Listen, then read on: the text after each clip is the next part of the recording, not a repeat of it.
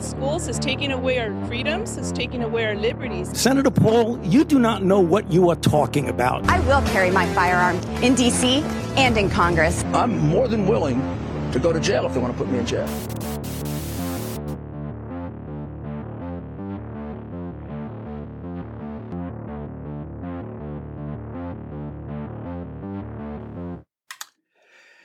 L'acquittement de Kyle Rittenhouse. La montée de l'extrémisme armé aux États-Unis. Bannon, Trump, Biden et vos questions, c'est la chute et c'est maintenant.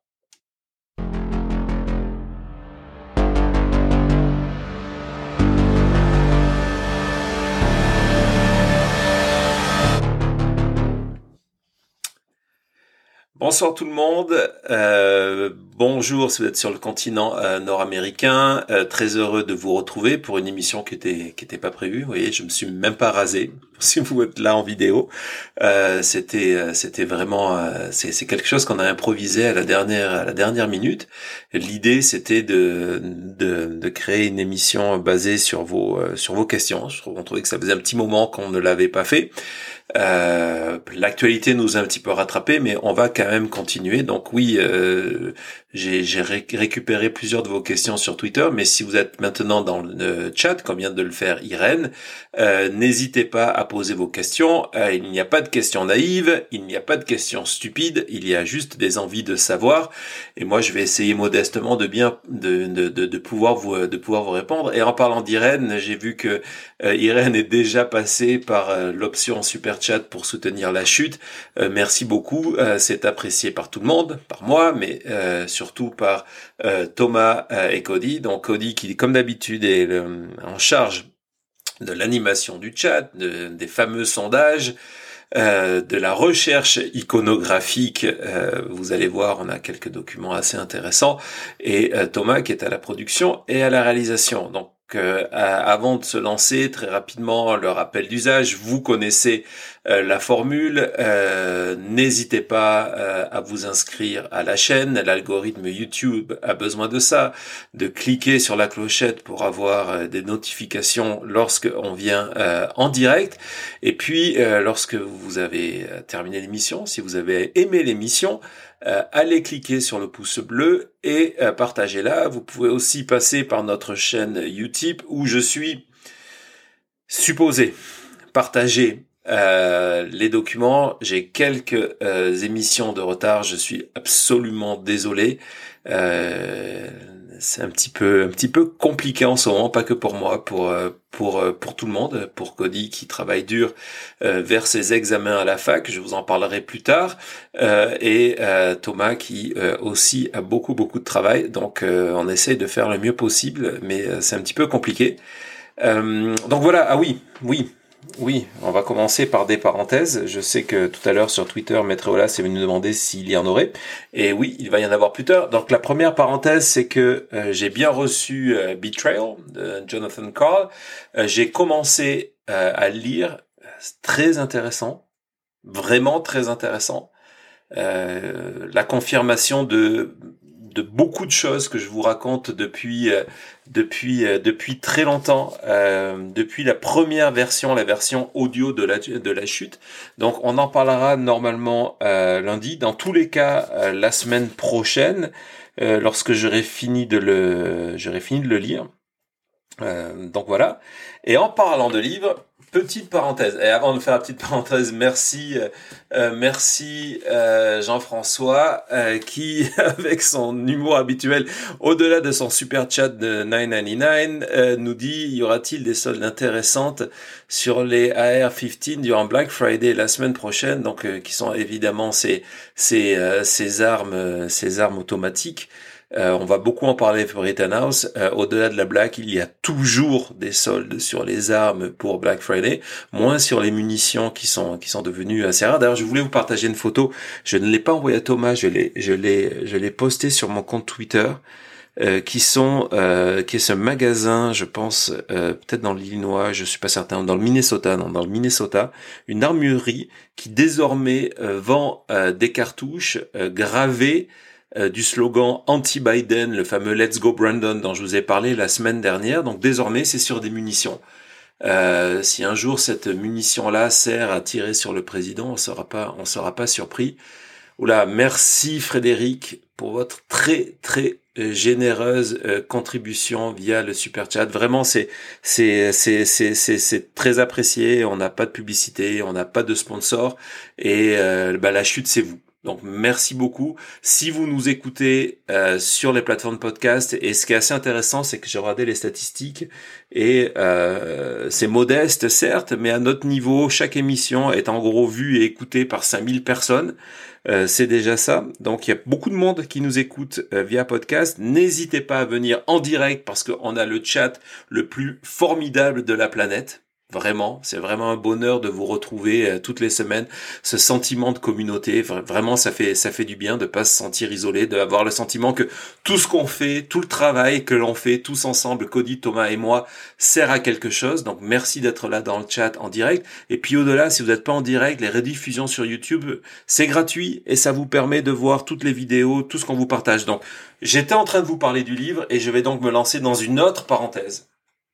C'est que aujourd'hui euh, l'ancien président des États-Unis, le, 45, le 45e du nom, Donald J. Trump, a annoncé la sortie de son premier livre.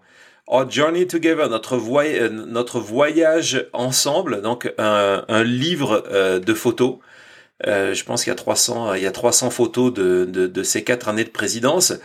Et euh, bon, ça n'a pas dû demander trop de travail. Euh, certaines, euh, certaines photos seront accompagnées de légendes écrites à la main par par Trump par Trump lui-même.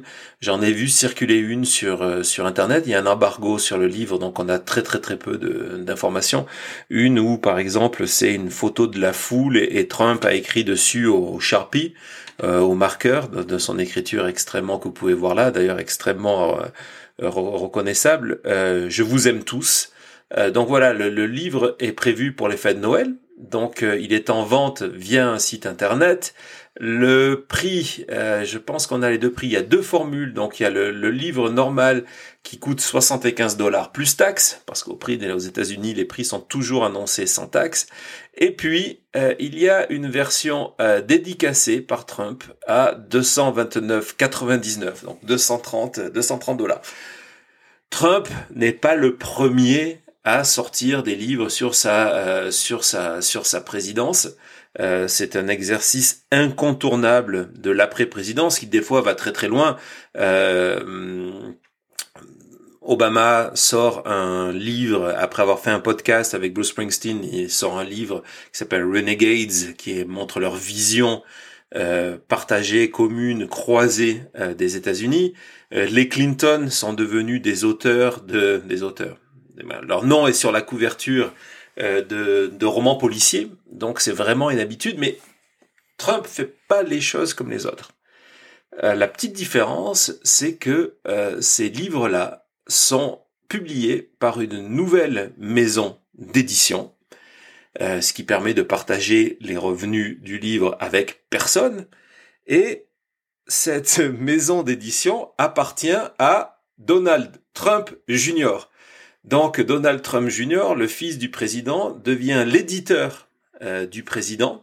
Et euh, ce qui est amusant, c'est que lorsqu'aujourd'hui on va se promener sur le sur le site, on se rend compte qu'il y a des fameuses pages de témoignages de gens qui ont lu le, livre et qui sont vraiment euh, bouleversés euh, par combien ce livre va changer l'histoire de l'humanité. Et le témoignage qu'on trouve, bah forcément, c'est celui de Donald Trump Jr., qui nous explique que personne n'a accompli autant pour l'Amérique que son père, et que donc ce livre incroyable euh, bah, documente documente cette histoire-là, et que c'est un livre incontournable. Donc on a cette espèce de, de, de, relation euh, quasi incestueuse, là pour le coup, où euh, Donald Trump signe euh, un livre publié par son fils, édité par son fils, qui est aussi le premier critique. Donc voilà, c'est une affaire de famille, on n'est pas surpris euh, par les Trump, fin de la plaisanterie, on va aller dans du beaucoup plus grave, dans du beaucoup plus tragique tout de suite, juste après une transition.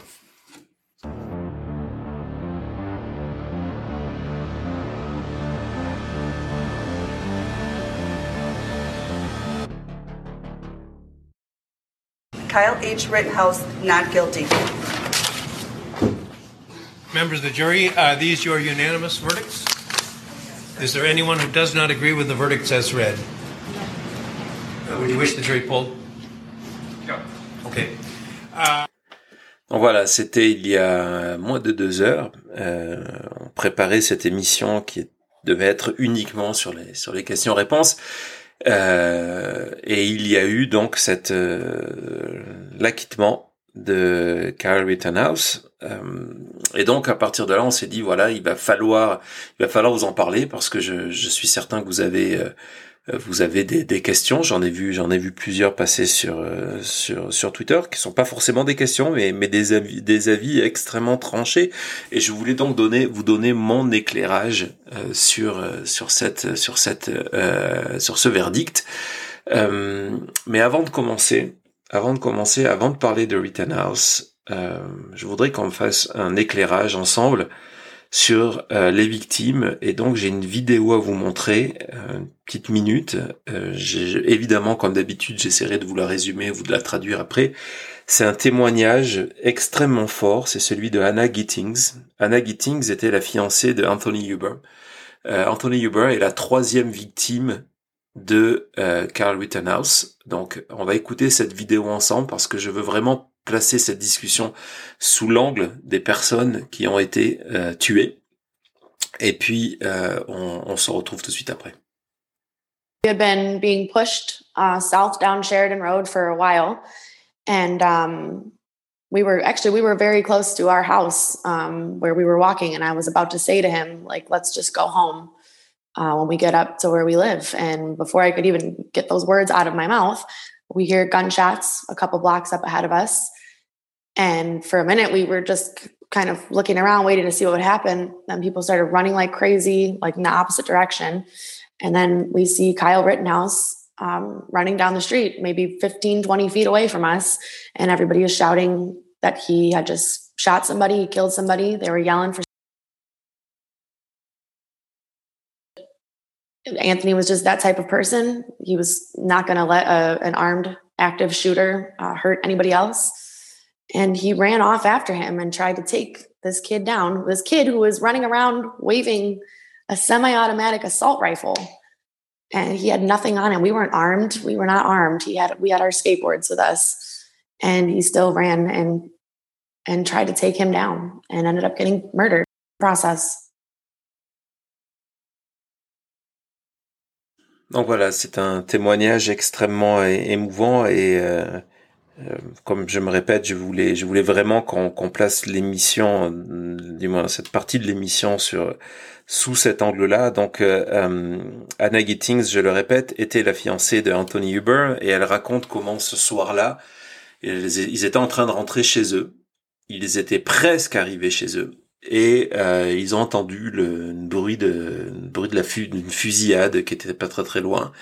Des cris euh, des cris dans la foule ils se sont retournés et ils ont vu euh, Rittenhouse qui était en train de, de courir dans la rue euh, son, son fusil semi-automatique AR-15 euh, euh, à la main et que les gens criaient qu'il avait tiré sur la foule et qu'il fallait l'arrêter. Et donc euh, Anthony le fiancé de Hannah a décidé d'intervenir et de tenter euh, d'arrêter euh, Kyle qui était en train de fuir et Kyle lui a tiré dessus et l'a donc tué. Euh, Kyle a tué deux personnes et et en a blessé blessé une troisième qui a témoigné qui a témoigné témoigné au procès qui n'a pas forcément rendu rendu service à la cause parce que son témoignage était était mal préparé et en fait est allé dans le sens de ce que voulait démontrer la, la, la défense qui est l'acte d'autodéfense donc le, de self defense de la part de de la part de de Carl Rittenhouse. Et, et donc c'est cet éclair, éclairage là que je voulais vous donner parce que c'est l'éclairage culturellement le plus euh, difficile euh, à comprendre et à saisir. Et moi j'ai mis plusieurs années donc c'est vrai aussi d'arriver au Texas euh, quand j'ai quand j'ai quitté Paris euh, euh, il y a maintenant bientôt 20 ans je, je- nous sommes allés nous installer Euh, nous sommes allés nous installer au Texas, si vous savez, a une réputation extrêmement particulière, et vrai, sur son rapport, sur son rapport aux armes. Et, et donc, c'est comme ça que j'ai découvert cette notion extrêmement forte, ancrée dans la culture, dans l'histoire et dans l'inconscient américain de l'autodéfense.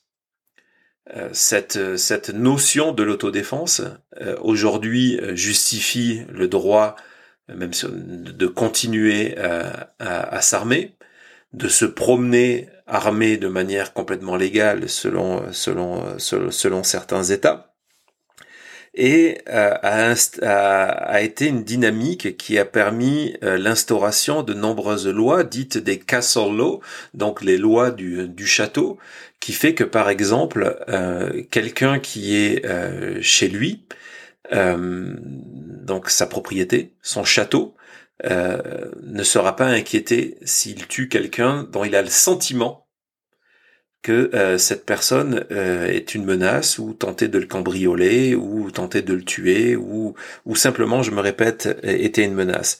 Et donc ces castle law, ces dernières années, on a vu qu'elles se sont étendues, elles se sont élargies. de la maison, on est, on est venu de la rue, euh, de la rue, on est venu euh, de la de la voiture euh, pour justifier par exemple que certaines personnes aient utilisé leur voiture lors de manifestations pour foncer sur la foule. C'est une c'est une notion qui a été qui a, qui a été mise en avant. Et donc c'est une notion extrêmement forte, au-delà du contexte politique qui évidemment euh, qui évidemment est clé, euh, c'est une notion extrêmement forte qui a été présente tout au long du, du, jury. Et euh, autant euh, il faut dénoncer les faiblesses de l'accusation. Le parquet a été extrêmement mauvais, mauvais en en montant le juge qui déjà n'était pas un juge facile. Vous avez vu ça, mais en montant le juge contre contre contre en ratant des opportunités donc il faut le mettre en avant, mais face à ça, la défense de Kyle Rittenhouse, financée par des dons, des millions de dollars de dons reversés par les pro-MAGA, les pro-armes euh, aux États-Unis, eux ont fait un travail extraordinaire. Ont fait un travail extraordinaire. Ils ont réussi à changer la dynamique de ce procès-là. C'est c'est ce qu'essaie dans n'importe quel procès. Euh, je vais vous donner un exemple très concret. Euh, J'ai tweeté ça il y, a, il y, a, deux semaines. Il y a eu un, un, joueur de football américain de l'équipe de Las Vegas, donc euh, où, nous résidons, euh, qui a euh, tué en voiture à 3 heures du matin. Il est rentré dans une dans la voiture d'une jeune fille. Il conduisait à 251 km heure. Il avait bu et il a tué la personne qui est morte brûlée dans sa dans sa voiture. Il risque 52 ans de prison. Et aujourd'hui, on ne parle plus de ça, mais on parle d'une nouvelle polémique installée par son avocat. Donc les rôles des avocats aux États-Unis, c'est de changer le dynamisme, changer la perception autour du procès. Et l'avocat est passé en phase offensive en, disant, mais en fait, c'est que les pompiers sont arrivés trop lentement. Et c'est pour ça que la jeune fille est morte brûlée. Donc d'essayer de d'enlever la responsabilité de la mort de la victime, de son client. Et il s'est passé exactement la même chose dans Rittenhouse.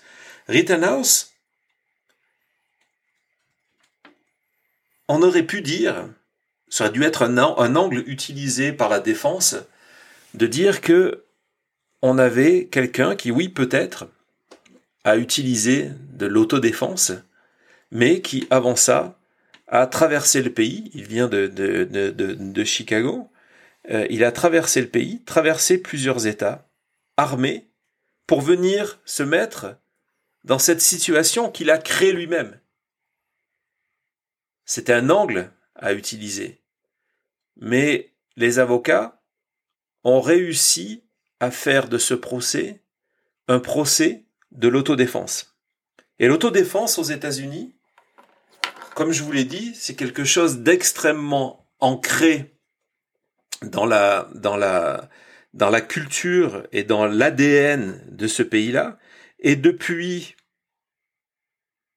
30 ans, que ce soit la NRA ou que ce soit les partisans des armes aux États-Unis, on essaye d'élargir la définition de ce qu'est l'autodéfense. Et de dire, par exemple, aux États-Unis, et Rittenhouse, le procès Rittenhouse, confirme la victoire de la définition de l'autodéfense telle que je vais vous la donner, qui est celle de la NRA, qui est de dire une autodéfense, c'est d'être proactif et pas être réactif. Pendant des années, des décennies, l'autodéfense était vous étiez attaqué, vous vous, vous, vous, vous défendiez, vous tuez quelqu'un, autodéfense. Depuis 20-30 ans, la NRA et de nombreux procès ont peu à peu installé cette notion que de de, l'autodéfense, c'était être proactif. C'était avoir une arme avec soi, qu'on ne pouvait pas accuser quelqu'un de meurtre s'il avait une arme parce qu'il anticipait sur le fait que peut-être quelqu'un allait l'attaquer. Et donc, cette idée de dire, voilà, il était armé dans un endroit où il ne devait pas être, bah finalement, c'était de l'autodéfense de manière proactive. La NRA et tous les procès de ces dernières années ont, par exemple, décimé la notion que l'individu américain, le citoyen américain, avait une responsabilité de ne pas s'impliquer lors d'un événement. Dire là, l'idée, c'est de dire voilà, tu es armé de manière proactive. Ton rôle, ce n'est pas de ne pas tirer, mais c'est d'utiliser ton arme si tu as une perception d'une menace qui arrive. Vous voyez, la définition est extrêmement fragile parce que euh, comment comment ensuite condamner quelqu'un qui pourra dire qu'il se sentait menacé par anticipation. Et le problème de Rittenhouse, du procès Rittenhouse, de l'acquittement de Rittenhouse, d'après moi, au-delà de la notation euh, politique, au-delà du, on va en parler, euh, au-delà du côté euh, MAGA, et toute manière, Rittenhouse, si Rittenhouse avait été avait été condamné, là, il a été acquitté, quel qu'il soit, serait été une victoire, une victoire de, pour les, pour, pour le camp, le camp pro-Trump, s'il a été condamné, il serait devenu un martyr de la cause. Acquitté, il devient un héros de la cause. Ce qui est plus gênant aujourd'hui, c'est que euh, en préparant l'émission et au-delà de, des quelques tweets qu'on va vous montrer, je suis allé me promener sur les quelques télégrammes et autres réseaux sociaux euh, utilisés par les hum, des groupes comme les Proud Boys. On va en parler aussi tout de suite après. Et euh, un, déjà, il y a une célébration de, de, de la décision de, du verdict. Il y a une célébration comme si leur équipe avait gagné le Super Bowl. C'est vraiment, c'est vraiment troublant. Donc encore une fois, on est dans cette société américaine où euh, c'est soit tu es dans mon équipe, soit tu es mon ennemi. Donc euh, euh, on est à fond dans ça. Et puis tout le monde a bien compris que cet acquittement crée un précédent qu'en élargissant et en validant cette nouvelle définition de la de l'autodéfense de manière proactive, cela donne une excuse à des gens qui n'en avaient pas besoin. Donc ça, pour moi, au-delà du contexte politique, c'est l'aspect le plus euh, troublant. Et d'ailleurs, je pense que euh, en tant que citoyen, là je vous parle, en tant que citoyen aux États-Unis, pour quelqu'un qui qui vit ici, de se dire que désormais la définition de l'autodéfense, c'est que on a anticipé sur une probable possible menace. D'ailleurs, tout à l'heure dans, dans, dans les questions du chat, euh, il y avait euh, une question qui nous demandait si nous personnellement, euh, une petite question, voilà, c'était une question de Marie Quatre Poches qui disait une petite question pour la famille Raymond. Est-ce que vous vous sentez en sécurité aux USA ou si vous sentez le besoin de vous armer au cas où? On a vécu au Texas, dans Et dans la rue dans laquelle nous vivions, nous étions euh, très certainement la, la, seule famille qui n'avait pas d'armes. Nous n'avons pas d'armes à la maison. Euh, j'ai des amis euh, policiers qui vous expliquent que, par exemple, avoir une arme dans une maison, c'est extrêmement, c'est extrêmement dangereux. Que utiliser une arme dans une maison, c'est extrêmement dangereux. Et que lorsqu'il y a un cambriolage, de sortir une arme pour arrêter le cambrioleur, c'est très souvent de, de donner une excuse au cambrioleur qui sous, sous la peur d'utiliser lui-même une arme. Donc non, nous n'avons nous n'avons pas d'armes. Euh, euh, porter une arme, ça change aussi la perception euh, de la du monde du monde autour de vous lorsque vous allez faire vos achats et que vous avez une arme cachée sous votre sous votre chemise. Euh, forcément, euh, ça change, ça change toute toute votre votre votre perception euh, votre perception de, de, de, la réalité de, de, la, de la menace. Ce qui est troublant, par contre, donc nous euh, venant venant d'Europe, euh, on va vous dire, c'est pas forcément très surprenant que nous n'ayons pas d'armes. Mais ce qui est surprenant, c'est de voir justement des amis expatriés de différentes cultures, de différentes origines, qui peu à peu rentrent dans ce moule américain et en se disant voilà euh, tout le monde a des armes euh, si j'en ai pas je vais je, je, suis une victime potentielle. Et donc de voir des expatriés euh, s'armer. Après sur la question de est-ce qu'on se sent en sécurité euh, globalement oui mais c'est une notion à toujours garder en tête au bout d'un moment et c'est terrible de le dire comme ça mais au bout d'un moment on vit on vit avec donc voilà, donc petite parenthèse, encore une, il commence à en avoir beaucoup. Merci Guy, euh, Guy le Bordelais euh, pour euh, votre contribution au super chat, c'est très apprécié, merci beaucoup. Donc revenons à Rittenhouse. Donc je vais donner la dimension qui pour moi est la plus gênante et la plus et la plus dangereuse à venir, qui est cette redéfinition de ce qu'est la ce qu'est l'autodéfense aux États-Unis. Et parlons maintenant de la dimension politique. Je vous ai dit que d'une manière ou d'une autre, quel, quel, quel qu'aurait été la, la, le verdict, ce, euh, l'empire, euh, le mouvement, la mouvance MAGA, pro-Trump, QAnon, etc. se serait emparé, c'était déjà le cas, de, de Rittenhouse pour en faire, pour en faire soit un martyr, soit, soit un héros. Et donc là, évidemment, euh, sans attendre euh, les réactions du côté politique, du côté des, des, des républicains pro-MAGA euh, n'a pas attendu. On, on, a sélectionné quelques quelques tweets. Donc vous avez celui de, on va commencer par lequel Thomas, par celui de Paul Cosa, un élu du Texas, euh, qui lui donc euh, euh, dit voilà, il dit voilà, c'est c'est de manière toute évidence c'est de l'autodéfense, donc c'est on sort ça du contexte politique et donc maintenant il annonce qu'il est prêt à se battre, donc c'est un c'est un élu avec un autre élu républicain, se battre symboliquement via un concours de bras de fer pour utiliser pour, pour offrir à Kyle Rittenhouse la possibilité de faire son stage au Congrès. Donc comme je vous l'ai dit, le gars est en train de devenir un héros pour toutes ces causes-là, et donc on lui propose désormais de devenir stagiaire euh, au Congrès. Puis c'est pas tout, on a aussi euh, Jackson Larimer. Donc lui, c'est un, c'est lui va encore plus loin dans la surenchère. Pourquoi?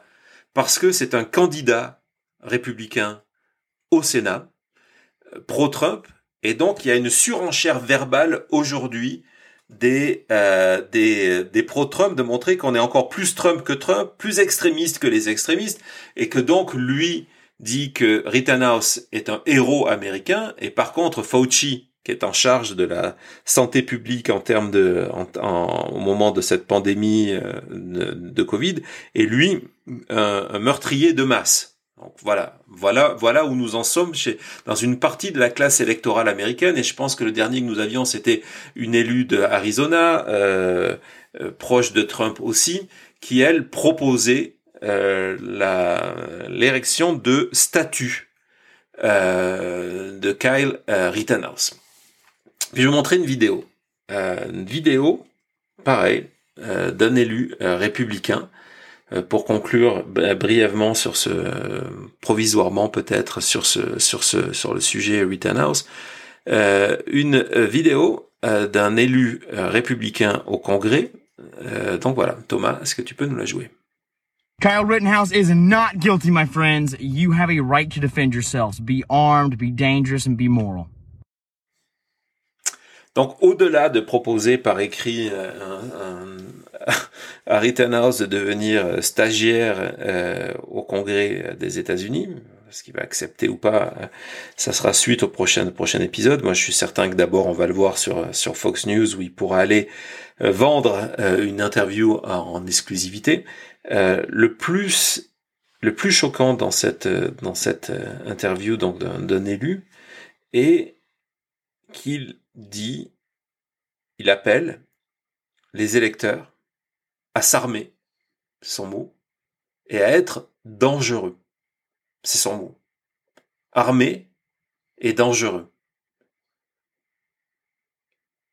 L'extrémisme politique aux États-Unis, que nous avons vécu sur les dernières années de Trump à la Maison Blanche, et qui, au lieu de se calmer après son départ, a pris un élan formidable et inquiétant ces derniers mois, où, pour s'assurer la victoire en 2022 et 2024, on a besoin, quand lorsqu'on est républicain, de maintenir cette espèce de pression sur la base en leur disant vous avez été volé, la société, au-delà de l'élection, la société américaine, les démocrates vous détestent, et donc cette espèce d'appel à la guerre en permanence.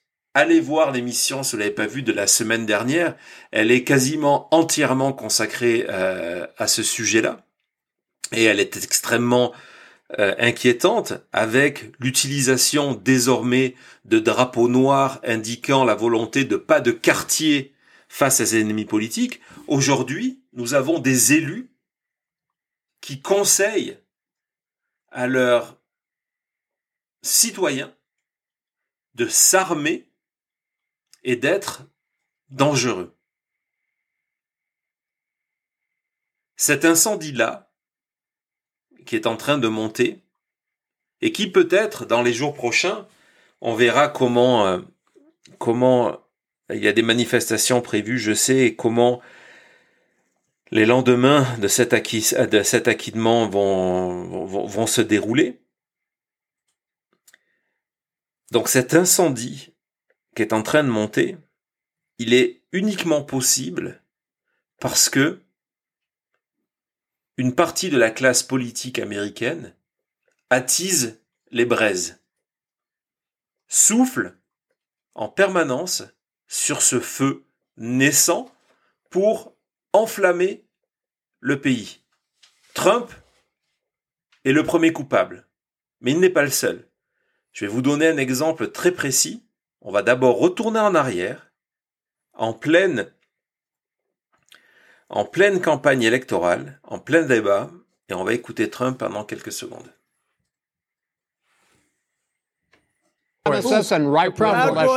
stand back and stand by, but I'll tell you what, I'll tell you what, somebody's got to do something about Antifa and the left because this is not a right wing problem. This is a left wing.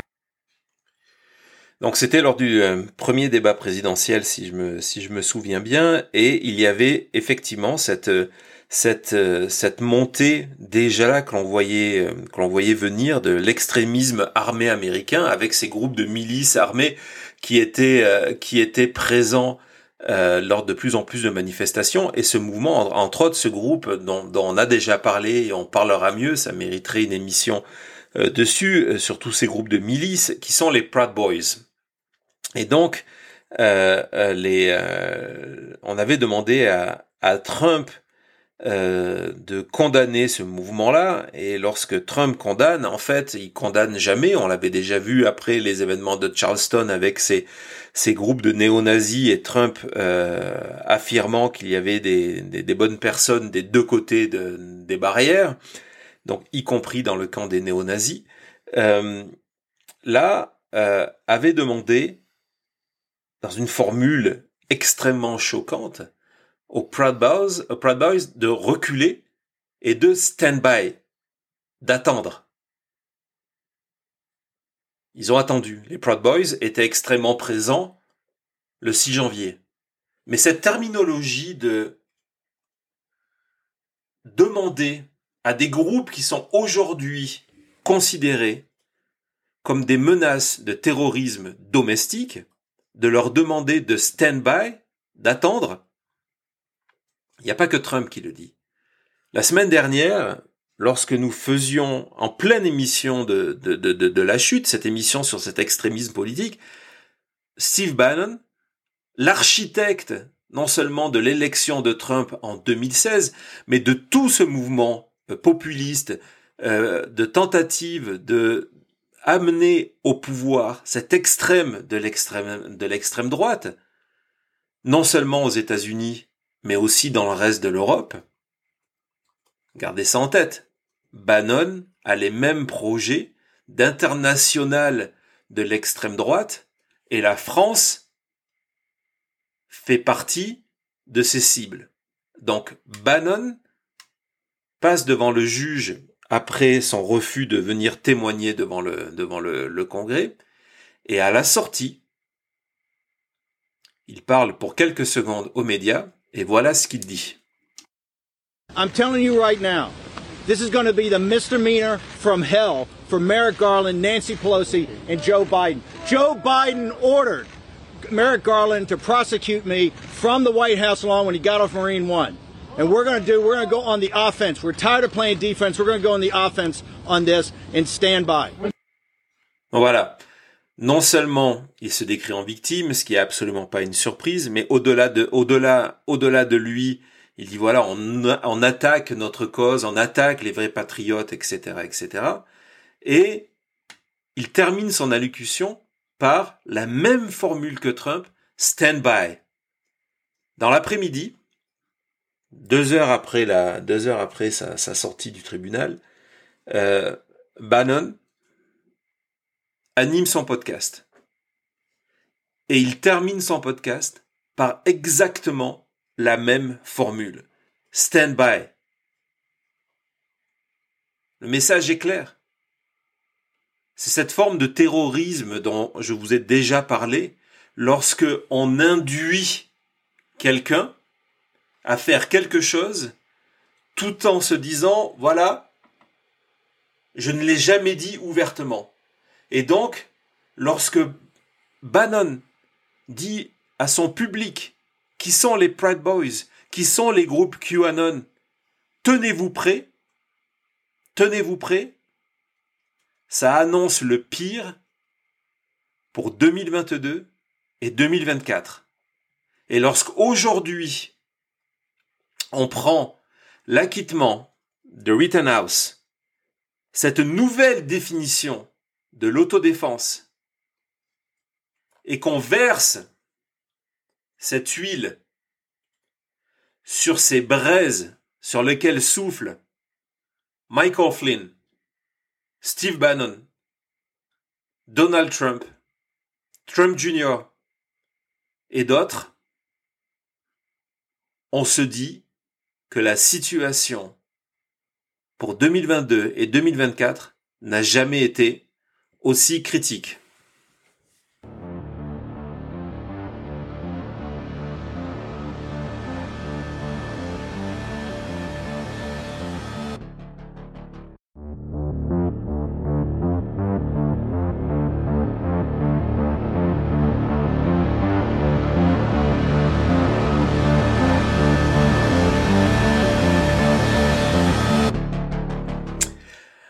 Parmi les euh, parmi les sondages que vous propose Cody dans le dans le chat, hein, n'hésitez pas à y répondre. C'est toujours source de de commentaires après. J'essaye de ne pas les oublier.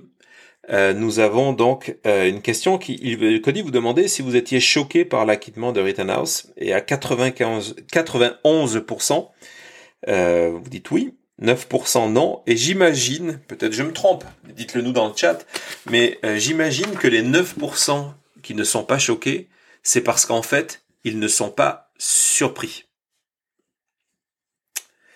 Ben voilà, donc euh, c'était à peu près tout ce que je voulais vous dire euh, aujourd'hui sur sur Rittenhouse et sur et cette montée inquiétante de cet activisme armé aux États-Unis, qui est aussi une particularité américaine.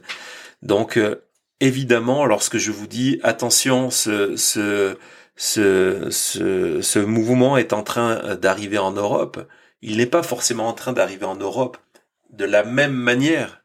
Le système électoral en France, à deux tours, ne permet pas la même chose. Par exemple, la circulation des armes en France n'a rien à voir avec la situation américaine. Mais par contre, elle est construite sur le même modèle de division de nos sociétés, de monter une partie de la population contre une autre.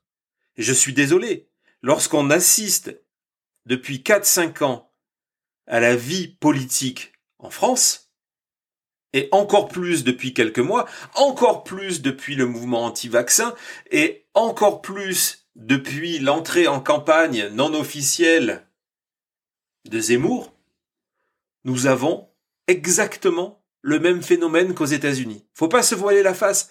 C'est exactement la même chose. On divise les citoyens, on les monte les uns contre les autres, on crée le chaos. On crée le chaos. C'est le cas aux États-Unis depuis quatre ans. Je suis extrêmement pessimiste sur ce qui va se passer dans les mois et les deux années à venir, ce que ce chaos va donner, mais honnêtement, lorsque, avec la distance depuis Las Vegas, je regarde ce qui se passe en France, ben j'ai le sentiment que, peut-être d'une manière différente, on arrive malheureusement aux mêmes euh, conclusions. C'est mon décodage, comme dit, euh, comme dit Christophe, donc il me remercie. Ben merci, merci Christophe d'être là, euh, émission après, après émission. Et oui, donc c'est effrayant dans quelques temps chez nous. Donc, euh, après cette partie euh, vraiment de, de, rebond sur, euh, sur l'actualité, je voulais prendre vos, vos questions. Donc, je sais qu'on a sélectionné quelques-unes. Peut-être on pourrait commencer par celle de, celle de, on a une ou deux sur Twitter très rapidement. Et puis après, on va aller 100% sur le, sur le chat. Donc, euh, Sil Sil 75 demandait c'était quoi cette histoire de coloscopie pour pour Biden. Donc aujourd'hui pendant près d'une heure et demie, euh, Kamala Harris, lui faire plaisir à notre ami Jean-Éric Brana. Euh, Kamala Harris a été présidente par intérim des États-Unis pendant que euh, Biden euh, faisait sa coloscopie, qui était une visite prévue d'usage. La différence entre entre Trump et Biden, c'est lorsque deux choses. Lorsque Trump a fait sa coloscopie euh, prévue d'usage euh, de routine euh, lorsqu'il était président, il a décidé de pas de pas communiquer là-dessus. C'est lorsqu'il s'est embarqué secrètement pour Walter Reed dans l'hôpital militaire pour suivre cette procédure. On sait aujourd'hui, grâce au livre de Stephanie Grisham dont je vous ai parlé, que en fait c'était pour cette visite de routine, mais Trump avait décidé de pas communiquer dessus parce qu'il avait le sentiment que de communiquer là-dessus allait l'affaiblir. C'est quelque chose dont on, parlera euh, euh, dans quelques jours lorsqu'on viendra sur sur Betrayal. Cette volonté de Trump en permanence de vouloir dominer, d'être cet homme fort, comme la plupart des dictateurs d'ailleurs. C'est peut-être un indice, je ne sais pas. Euh, donc voilà, donc non seulement il avait communiqué, Biden a communiqué là-dessus, mais il fait les choses comme il faut. il avait vu qu'il y avait une anesthésie, il avait euh, donné le pouvoir euh, à Harris, contrairement, je vous avais raconté ça aussi, à Trump, lorsqu'il a eu Covid et qu'il a été hospitalisé d'urgence, euh, il n'a même pas prévenu Pence parce qu'il ne voulait pas passer le pouvoir à Pence. Donc une manière complètement différente euh, d'aborder euh, les institutions américaines. Donc ça, c'était une question. On en avait une autre sur le 6 janvier et c'est parfait. Merci Grégory pour votre super chat, c'est très apprécié. Et effectivement, lorsque je vous parle de tous ces livres, euh, ben voilà, votre argent, les, les, dons que vous faites à l'émission permettent d'acheter tous ces livres et, il y en aura d'autres. Donc Thierry, euh, Thierry US7 nous demande question sur la commission 6 janvier. Alors ça c'est un sujet que j'adore que je connais assez bien et que j'adore, donc très, ravi. Euh, question sur la commission du 6 janvier avec Kittinger et Liz Cheney qui sont traités de de Rhino. Rhino, c'est Republican in name only. C'est lorsque les les, les pro-Trump critiquent euh, la, la la la la branche euh, conservatrice modérée. Ça fait drôle d'utiliser le mot modéré lorsqu'on parle d'une Cheney, mais c'est la réalité de de la politique américaine où la fille de Dick Cheney est désormais une modérée et la voix de la raison au sein du Parti républicain. Ça, ça paraît fou lorsqu'on connaît ces, ces, ces 20 dernières années de l'histoire des États-Unis ou ces 30. Donc euh, Thierry demande quelle crédibilité aura cette instance en cas de sanction pour Trump et quel euh, euh, impact pour les midterms 2022 en cas d'enlisement. Ben, en fait, c'est très simple. Si Trump s'il y a une sanction lourde pour, pour Trump, dans tous les cas, dans son camp, Liz Cheney, Kissinger ou pas, cela n'aura aucun impact. On est dans la même situation que Rittenhouse. Et c'est la même situation que l'on a vu lors des deux procès d'impeachment pour Trump. Il est acquitté, c'est un héros. Il est condamné, c'est une victime. Je vous disais la dernière fois, mais je vous l'ai dit dans des dizaines d'émissions lorsqu'on a parlé de QAnon, que la force des théories de la conspiration, c'est qu'elles ne perdent jamais. C'est pareil dans ces cas-là. C'est pareil pour Trump. Donc, quelle que soit la décision, son électorat rejettera les conclusions. Mais la commission n'agit pas pour eux. Elle agit d'abord pour l'histoire, pour essayer d'identifier toutes ces faiblesses utilisées par Trump pour sa tentative de coup d'État. Parce qu'il n'y a plus aucun doute. Je sais que je vous le dis depuis décembre 2020, peut-être, que nous avons euh, assister à une tentative de coup d'État. Il n'y a plus aucun doute. Vous verrez lorsqu'on va parler de betrayal, c'est, clair comme de l'eau. Donc aujourd'hui, la commission est là pour identifier ça. Et si possible, faire passer des lois qui permettront de, d'empêcher que ça se reproduise. Donc il y a un travail pour l'histoire, il y a un travail euh, législatif, et puis, heureusement, l'essentiel de l'électorat américain, l'essentiel de l'électorat américain, rejette Trump aujourd'hui. Il ne faut jamais l'oublier. C'est pour ça que Trump a besoin de mettre en place tout ce système qui est mis en place de contrôle des state legislatures, des contrôles du Secretary of State. C'est parce que Trump est un formidable candidat de primaire.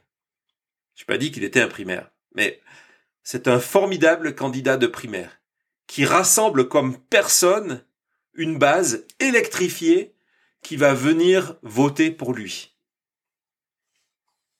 Mais lorsqu'on vote,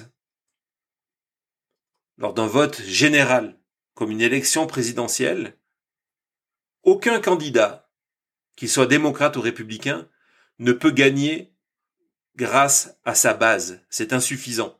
Il faut des modérés, il faut des indépendants, des gens qui ne se reconnaissent ni dans le Parti démocrate, ni dans le Parti républicain, qui s'intéressent pas forcément à la politique. Et ces gens-là, aujourd'hui, rejettent Trump. C'est la difficulté de Trump.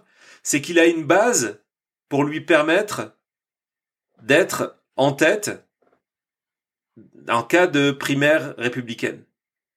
Il a une base qui, si elle se motive en 2022, et ça sera le cas pour les midterms, il a une base qui va lui permettre de contrôler les institutions qui gèrent le vote aux États-Unis. Et c'est véritablement l'enjeu de 2022. On fait une petite pause et je prends vos questions dans le chat.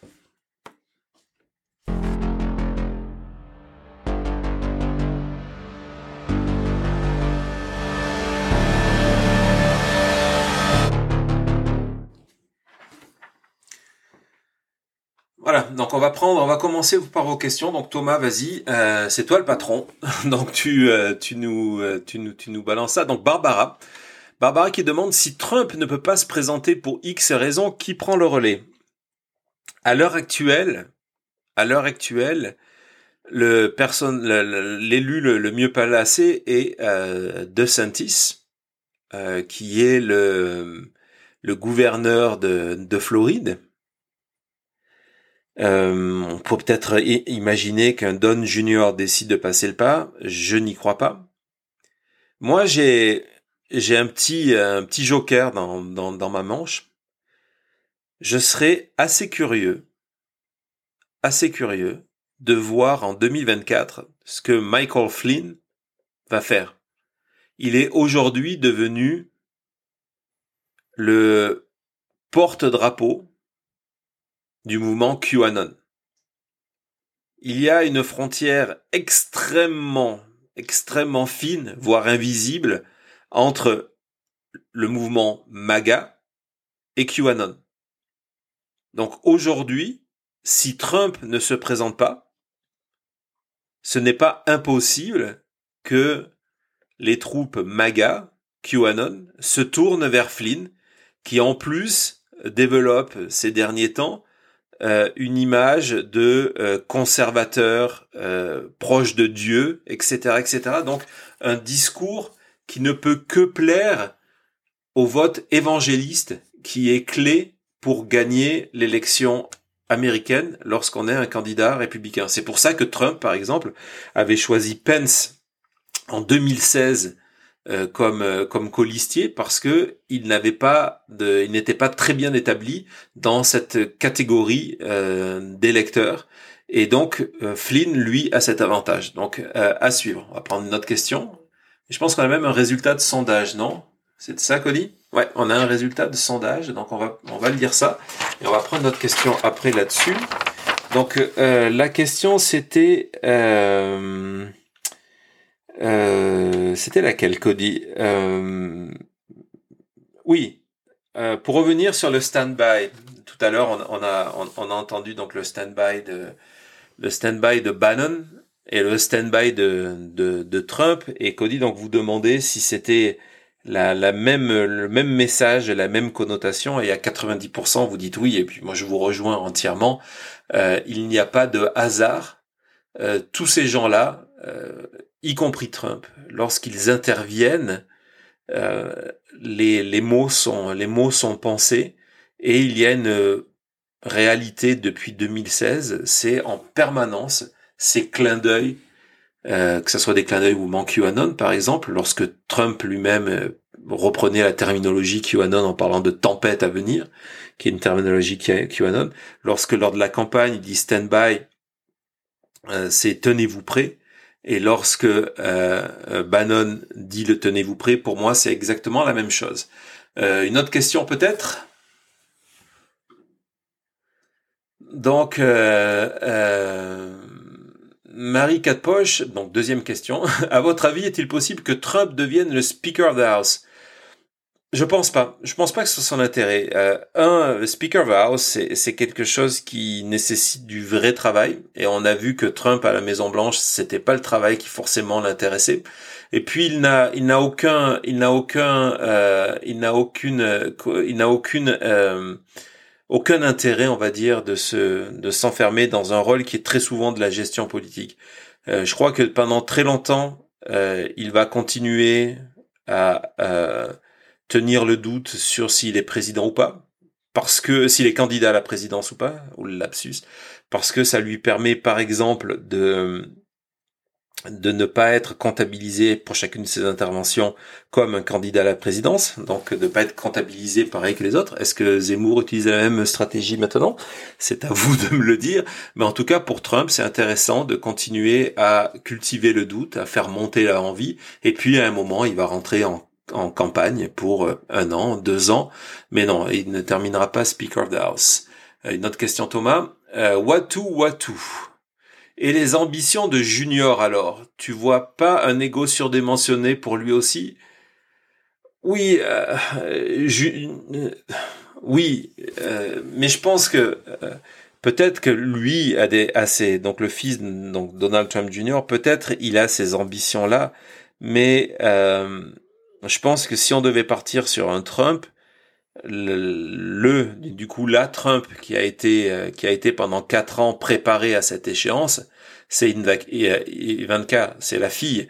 Lorsque lorsque lorsqu'on lit euh, ces euh, ces livres de mémoire de personnes qui ont vécu l'administration au jour le jour, on se rend compte qu'il y a vraiment une volonté de Trump de mettre en avant sa fille pour lui donner cette dimension internationale pour peut-être plus tard être candidate euh, à son tour. Je pense que ça c'est plus une option que euh, Don Junior qui lui est plus dans le business. On vient de le voir, il est devenu éditeur de son père.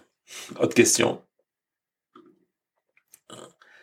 Euh, personne 66. Si le GOP perd les midterms, une guerre civile alors? Euh, Écoutez, c'est une Très bonne question parce que euh, elle permet de parler deux secondes du parce qu'aujourd'hui la nouvelle de la journée ne devait pas être euh, Carl Rittenhouse, ne devait pas être la, coloscopie de Biden ou le livre de Trump, mais le fait que la, Chambre des représentants a, voté le Build Back Better Act, le BBB Act, donc qui euh, est ce plan voulu par euh, Biden avec à la fois un volet sur l'environnement et puis un énorme volet social et, et, donc après tout ce qui est aussi sur l'infrastructure, euh, évidemment.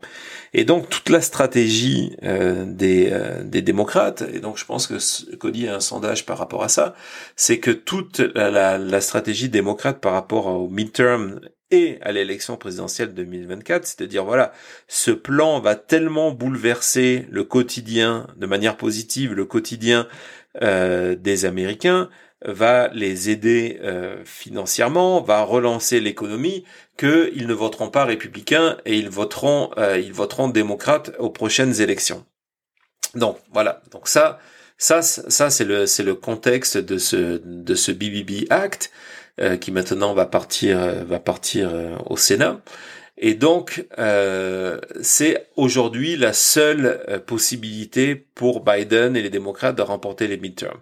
Dans la réalité, je ne suis pas persuadé que ça marche. Donc, pour revenir à la question de personne, euh, je ne suis, je, je, pense que le GOP est dans une position extrêmement favorable pour gagner les pour gagner les élections. Euh, toute façon, on sait déjà ce qui va se passer si les républicains ne gagnent pas l'élection. La première chose, c'est qu'ils ne vont pas reconnaître leur défaite. Ils vont expliquer que euh, l'élection leur a été euh, leur a été volée. Donc cette, cette stratégie du chaos va encore s'amplifier. Est-ce qu'elle va déborder sur une guerre civile ou pas? Elle débordera sur des incidents. Voilà ce qu'on peut dire aujourd'hui. Une autre question, euh, celle de euh, Michel euh, qui s'est absenté pour aller voir du tennis et qui m'a promis de regarder l'émission en différé, donc je vais quand même y répondre. Une question avant que je m'absente. Si Trump venait à manquer, quelle est votre idée de ce que le mouvement Trump deviendrait selon vous? Ça revient tout à l'heure un petit peu à l'élection présidentielle si Trump n'était pas candidat, mais là c'est encore plus large. C'est qui, quel est l'héritier de ce mouvement-là? Parce qu'en fait, il faut bien comprendre que si Trump a été un catalyseur de euh, cette espèce de révolution nationale aux États-Unis, c'est quelque chose qui, euh, existait déjà. Il y avait eu le mouvement du, Tea Party. Il y avait eu déjà euh, sous George W. Bush un glissement vers la droite du parti républicain. On peut, on peut remonter les origines d'ailleurs du mouvement qui aujourd'hui pousse Trump à, aux années de Ronald Reagan, sans, sans, sans, sans, sans que ça soit un, sacrilège de, de le dire. Et donc la question c'est que qu'adviendra-t-il de ce mouvement lorsque Trump n'est plus là? Encore une fois, je vous invite à regarder du côté de Michael Flynn. Je pense que la réponse est là. Je peux me tromper, mais c'est mon intuition. On est en 2021, mon intuition que est que euh, aujourd'hui,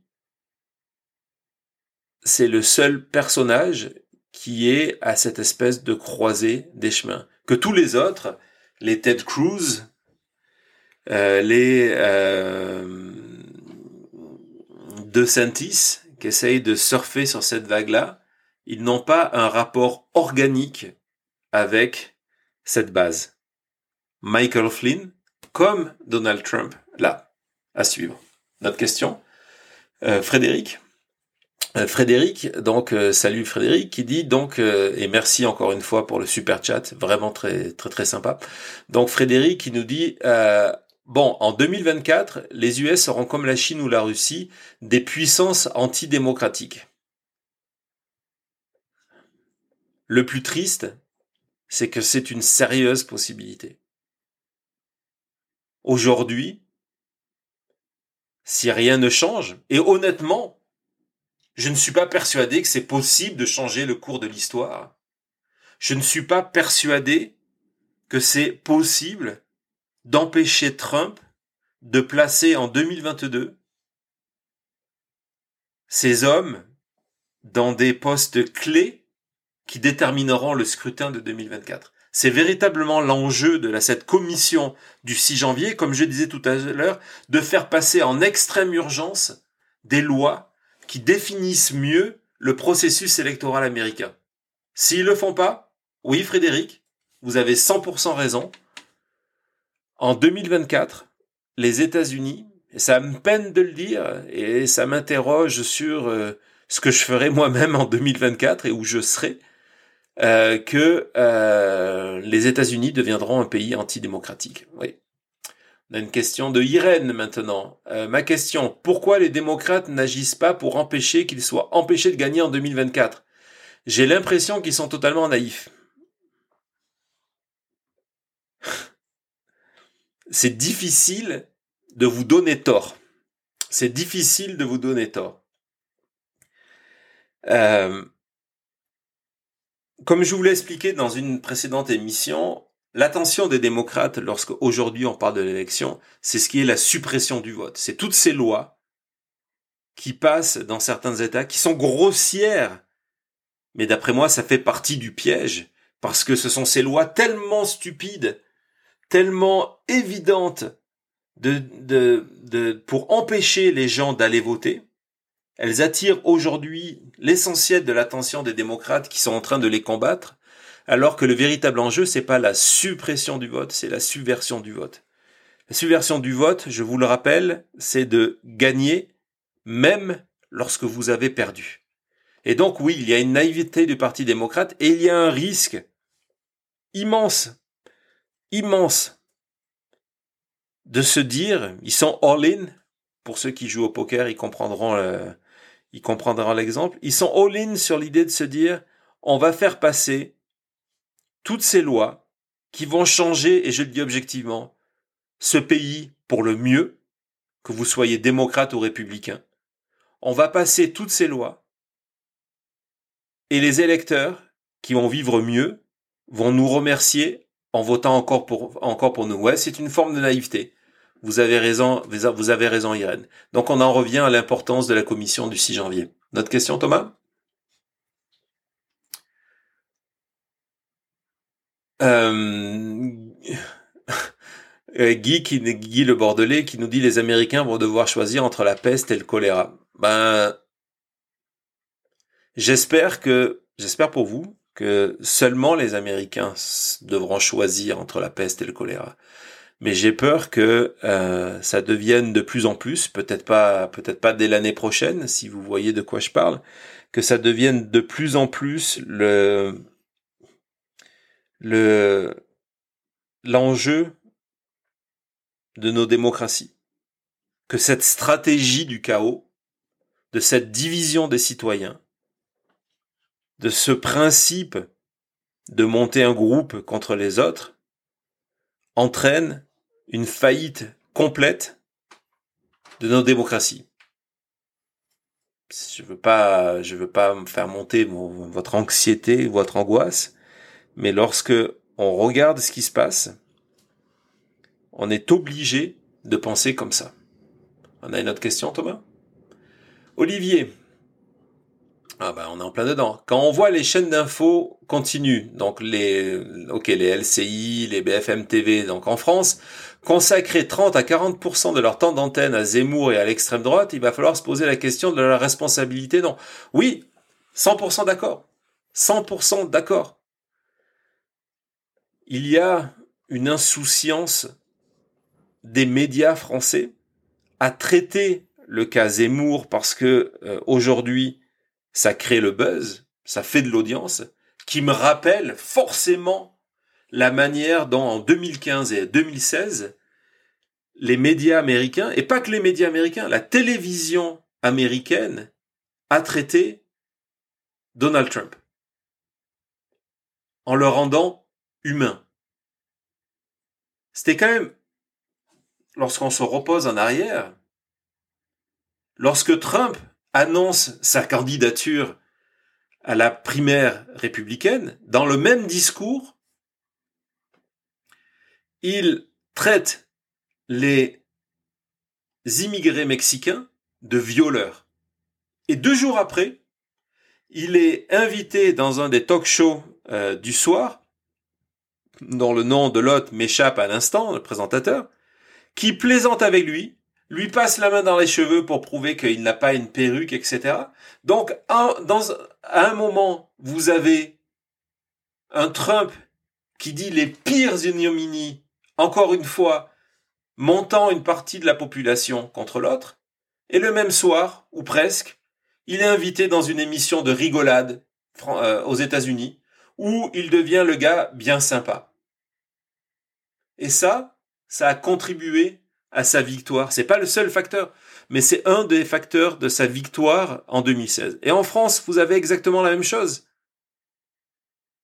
Vous avez un candidat et pas le seul, mais vous avez un candidat qui met en avant des, thèses et une révision de l'histoire de la France, et entre autres de la collaboration, mais en même temps, Pierre Ménès l'invite pour parler de foot.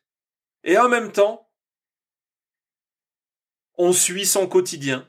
Et en même temps, on organise des fausses paparazzades où on le prend en photo avec sa maîtresse donc oui, les médias français, et je le dis parce que j'ai été journaliste pendant toutes ces années-là, sont actuellement en train de jouer avec le faux et auront une part de responsabilité dans la victoire et dans la défaite, auront une part de responsabilité dans cette stratégie du chaos, de la de stratégie de la division de nos sociétés, stratégie d'implosion de nos démocraties. Est-ce qu'on a une autre question? Euh, Florian qui nous demande euh, quel, ticket, excusez-moi. Vous savez quoi? Je vais prendre juste une seconde. On n'a pas besoin de couper Thomas, c'est bon. Donc Florian qui demande quel ticket de candidat président et vice-président pourrait gagner à coup sûr en 2024 Est-ce encore possible de Kamala ne soit pas candidate en 2024 alors là, c'est une question, j'aurais dû demander à, excusez-moi, j'aurais dû demander à, Jean-Éric de venir parce que je pense que c'est à terme euh, un débat, euh, un débat que nous devons, euh, que j'aimerais avoir. Aujourd'hui, à l'heure actuelle, je ne suis pas persuadé que Kamala Harris, avec toutes ses qualités, Je ne suis pas persuadé que Kamala Harris soit la meilleure candidate pour les démocrates. Le problème, c'est que je ne suis pas en mesure aujourd'hui de vous citer un nom de qui pourrait être ce candidat qui résiste à la vague Trump, qui résiste à l'infiltration des institutions américaines. Je ne sais pas. Je ne sais pas. Mais Aujourd'hui, lorsque je vois Kamala Harris, lorsque je comprends qu'il y a toute une volonté de passage de la vice-présidence à la présidence, j'ai le même sentiment que lorsque je suivais la campagne d'Hillary Clinton. Que c'est une campagne, une candidature qui fait du sens, qui permet en plus de faire avancer la société parce qu'on a une femme en, mesure de devenir enfin président des États-Unis. Donc c'est une candidature qui a du sens, mais je n'ai pas le sentiment, comme j'avais pas le sentiment avec Hillary Clinton, que c'est une candidature qui a les moyens de connecter avec les citoyens américains. Peut-être je me trompe, mais en 2021, c'est mon analyse. Je ne vois pas Kamala Harris être élue en 2024. Mais on est trois ans encore, il y a beaucoup de choses qui peuvent se passer.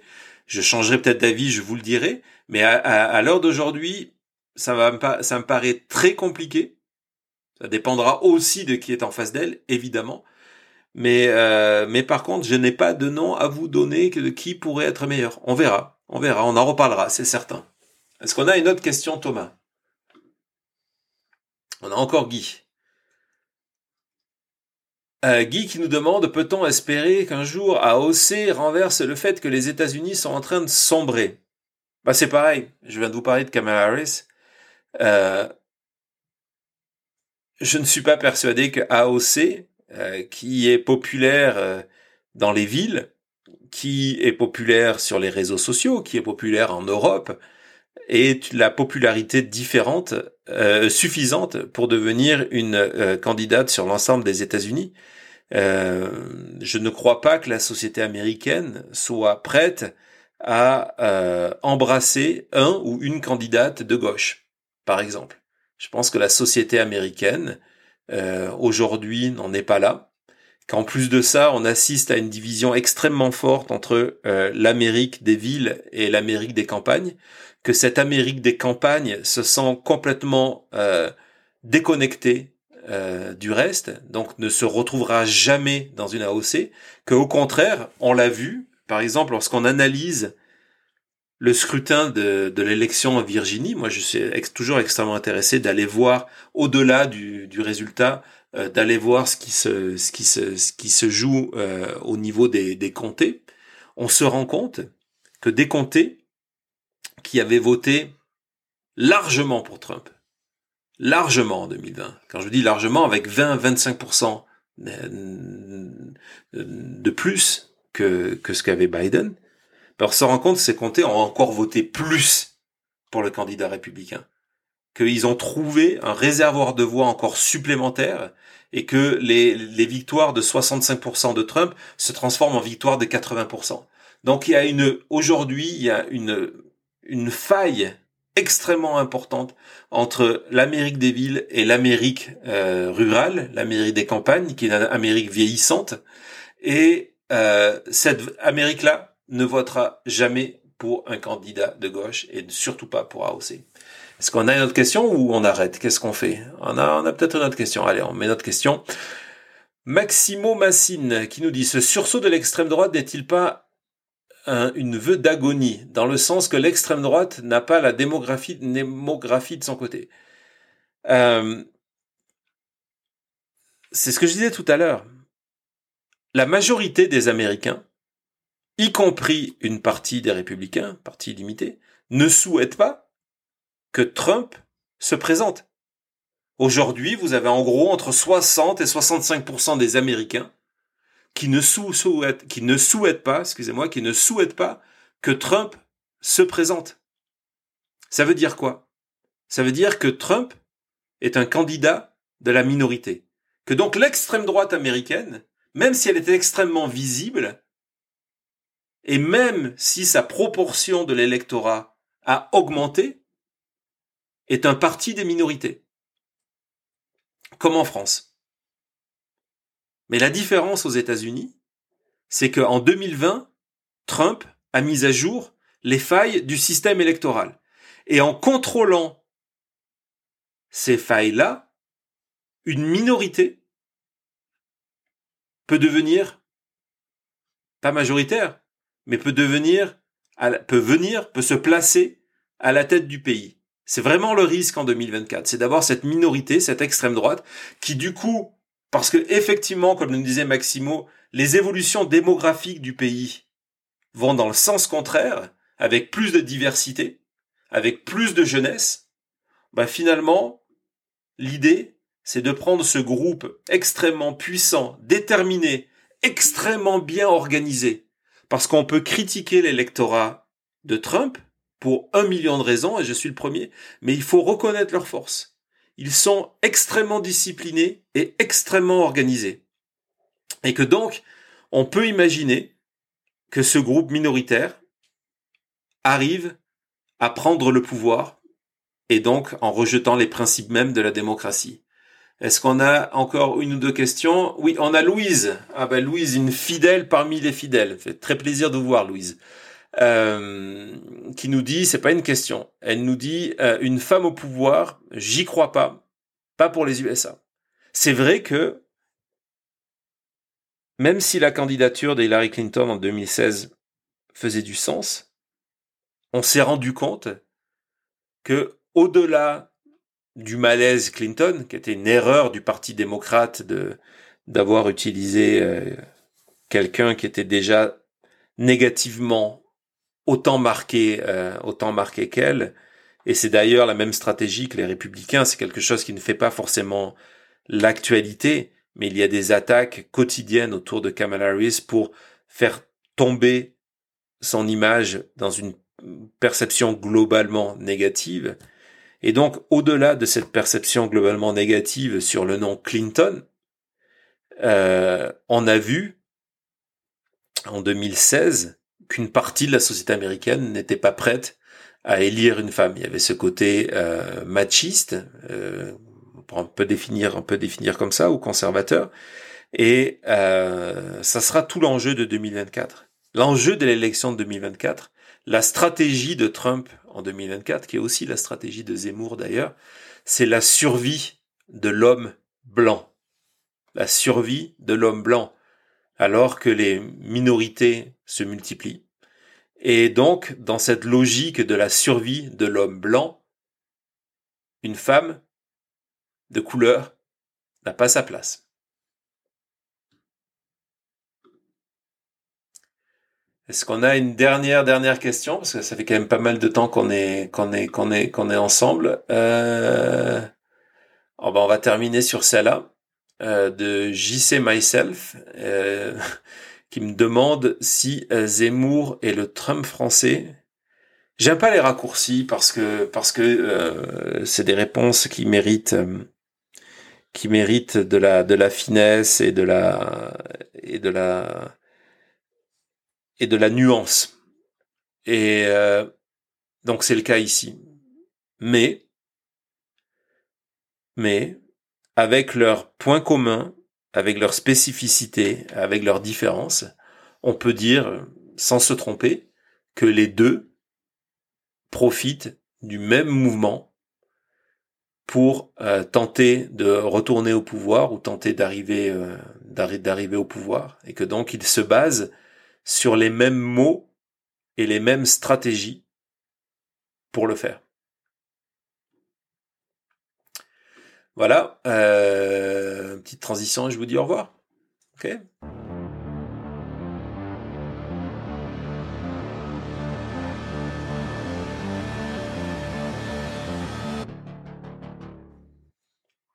Voilà, c'était une émission de la chute un petit peu un petit peu particulière. Donc Michel qui nous dit toujours très intéressant des Q&A. Euh, oui, c'est vrai. c'est un exercice que c'est un exercice que j'aime bien parce que pour le coup, c'est un exercice de complète improvisation. Je vous ai dit que lorsque j'ai, euh, on m'a demandé pourquoi, euh, lorsque lorsqu'on a décidé de relancer la chute avec Thomas et Cody, pourquoi pourquoi j'avais choisi ce format-là. Et euh, alors que le podcast audio enregistré euh, vivait assez bien, et je, je, vous ai dit, moi j'avais envie de faire quelque chose de nouveau, et, et, et j'avais envie d'avoir cette espèce d'adrénaline du risque et, et, du direct.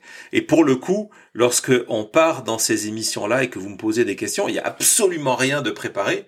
Donc, euh, moi, je trouve que ça, c'est assez intéressant. Ça me, ça, me pousse à, ça me pousse à être vigilant et à essayer de vous donner le, le, meilleur de, le meilleur de moi-même. Donc, bon, d'abord, je voudrais remercier. Du coup, ce, ce direct, c'est aussi, euh, c'est aussi un exercice enfilé pour pour Cody et Thomas. Donc, je voudrais vraiment les remercier pour leur pour leur travail, d'être fidèle émission après émission, d'être fidèle dans l'ombre, fidèle fidèle au poste. C'est vraiment une affaire de, c'est vraiment une affaire de famille. Mais euh, on a le sentiment de vous apporter quelque chose. Donc merci à vous, merci pour tout, euh, pour tous vos, vos messages dans le chat, sur Twitter.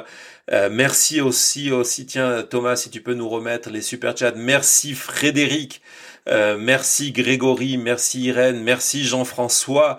Merci Guy, merci Louise pour vos contributions à l'émission, c'est vraiment très apprécié. Euh, vous permettez aussi comme ça à la chute de continuer. Donc euh, euh, n'oubliez pas d'aller vous abonner si vous n'êtes pas encore abonné, si vous si vous regardez l'émission en direct, si vous participez au chat et qu'en plus de ça vous n'êtes pas abonné, je comprends plus. Donc euh, allez vous abonner, n'oubliez pas, n'oubliez pas la clochette, n'oubliez pas le pouce, partagez, parlez de nous, parlez de nous, que ce soit sur Facebook, Twitter, etc., etc. Euh, vous, vous êtes nos ambassadeurs.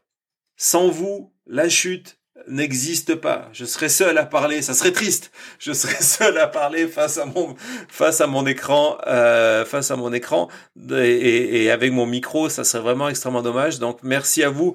Euh, essayez de passer aussi sur notre page page YouTube. Je vais vraiment essayer ce week-end d'aller d'aller poster quelques quelques quelques documents et comme vous le rappelle Cody dans le chat, nous sommes 100% indépendants. Ça vous êtes rendu compte, il n'y a pas de langue de bois ici. Je réponds à toutes vos questions. Euh, on n'a pas de sponsor, on n'a rien du tout. Donc vraiment, encore une fois, euh, merci pour vos super chats, merci pour vos stickers, merci pour vos messages. On se retrouve la semaine prochaine, lundi ou vendredi, je ne sais pas encore, on verra vraisemblablement lundi si j'ai terminé le livre. On va parler de Betrayal.